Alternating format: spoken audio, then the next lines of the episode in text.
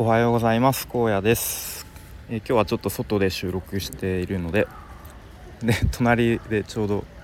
えー、ラジオ体操が始まっていますのでもしかしたらその音が入ってるかもしれませんが、えー、ちょっとご了ご容赦ください。で今日のテーマタイトルはとなんだっけ。もっと自分をよく知ろうみたいな、まあ、自己理解みたいな。えー、テーマで話していきたいと思います。で昨日の夜ですね、えー、とある方とオンラインでお話をしました。はい、でその方はリベシティの方でと、まあ、自分の強みを発掘しましょう、まあ、自分のというかそのあなたの強みを発掘しますよみたいなこうサービスを出されている方でで、まあ、僕がそれに申し込みましてで昨日が2回目のセッション全部で3回セッションがあるんですがそのうちの2回目のセッションということでオンラインでお話をしました。はい、でまあコーチングみたいな壁打ちみたいなまあそういう感じですね。うん、でとまあ、基本的にあのストレングスファインダーの資質をちょっとヒントにいろいろと、えー、まあ、荒野さんの得意とか逆に不得意とかを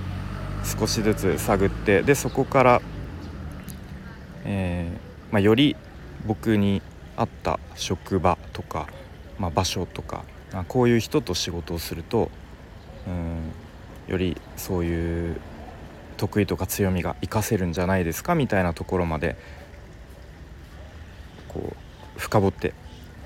いきましょうみたいな、まあ、そういう感じですかね。うん、でまず前提として僕のストレングスファインダーの上位資質上位の5つの資質がですね共感性調和性収集心収集欲、うんえあとは学習欲あと内省の5つですね。ちょっとこれについて深く説明してるとめちゃめちゃ長くなっちゃうと思うんで、まあ、この言葉からなんとなくこんな感じかなというのを想像してほしいんですけれどもで、まあ、やっぱ特徴的なのは共感性ですよね。うんまあ、よくも悪くもその周りの人とかまああとは目の前の人の、うん、感情とかの動きに敏感でこう共感してしまうこう楽しい時は、えー、その楽しさが伝わってくるし逆にネガティブな人と一緒にいると自分までこうちょっとネガティブになっちゃうとかっていう特徴がありますね。まあ、あとはすごい意外だったのは共感性を持ってる人はこう自分の中の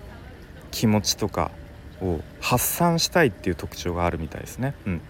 なんかポジティブなところ時もネガティブな時もなので、まあ、ネガティブな時はまあ例えばそれをちょっとそれが悪い方向に行くと誰かに強く当たっちゃうとか、うん。まあ、子供に当たっちゃうとか逆にポジティブな時はこうなんか歌を歌い歌いたくなっちゃうとか、うん、なんかそういう発散したいっていう特徴もあるっていうのはすごい意外でしたね。うん。まあ、あとはですね、まあ、これはなんとなく前から思っていたことですがやっぱなんとなく職場に、えー、ネガティブなことを言う人がいたりとかこう愚痴を言う人がいたりとかまた愚痴を言わ言うまでいかなくてもまあなんとなく現状維持でこのまま、うん、特にあのなんか新しいこととか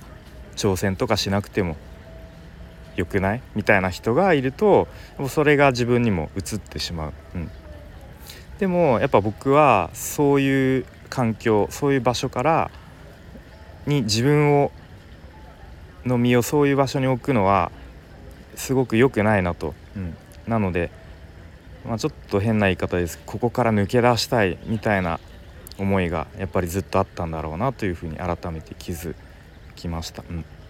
じゃあどういう環境に自分の身を置いたらより自分がこう楽しくやりがい持って仕事ができるのかなっていうところを考えた時にじゃあ普段どういう人とこう荒野さんは一緒にいたり仕事をしたしたりする時が楽しいと感じますかというとこ質問で、まあ、ほんとシンプルな答えとして前向きな人っていうのが思い浮かんだんですね。うん、やっぱ前向きな人といるとその人の力になりたいなとかこう一緒に仕事がしたいなとか、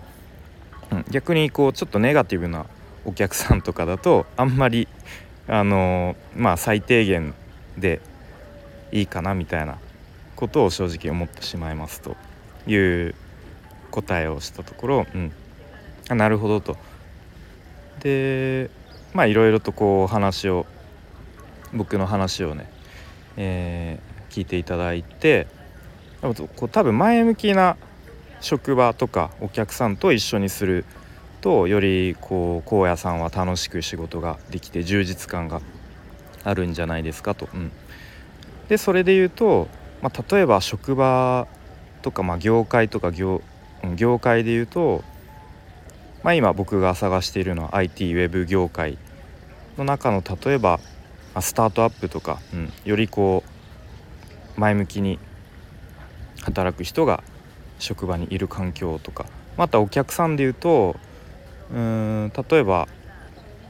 まあ、経営者の方にこう提案するとか。経営者の方であんまりネガティブな人とかって うんまあいるかもしれないですけど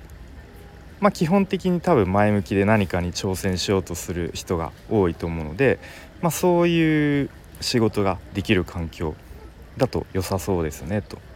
まあでもまだまだこうふわっとしているのでそうかもしれないですねっていうところですね、うん、でも僕としてちょっと一個疑問があったのはでもみんなそうそうなんじゃないかなと。ネガティブな職場は嫌で、えー、みんな前向きな人と働きたいんじゃないかなと思って、まあ、それを質問したところ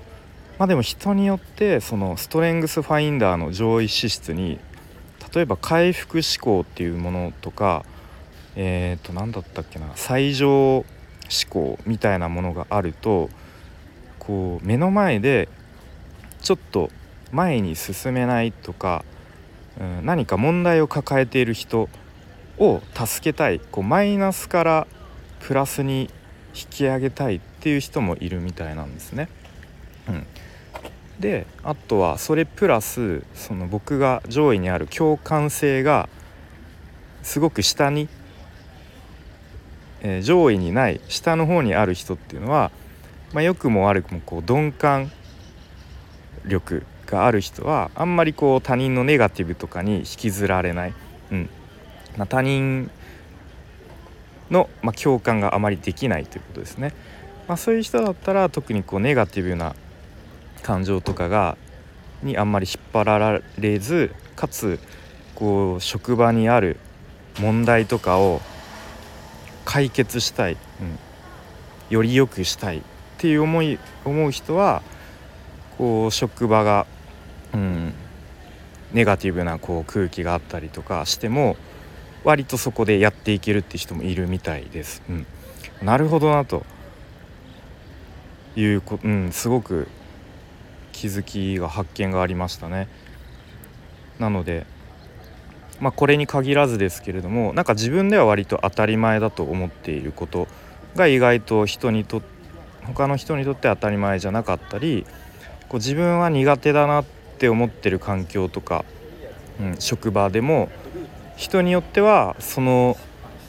職場とか環境にこうやりがいを感じる人もいるんだという、まあ、そういうことですね。うん、なので、まあ、まだまだ昨日の時点では、まあ、僕が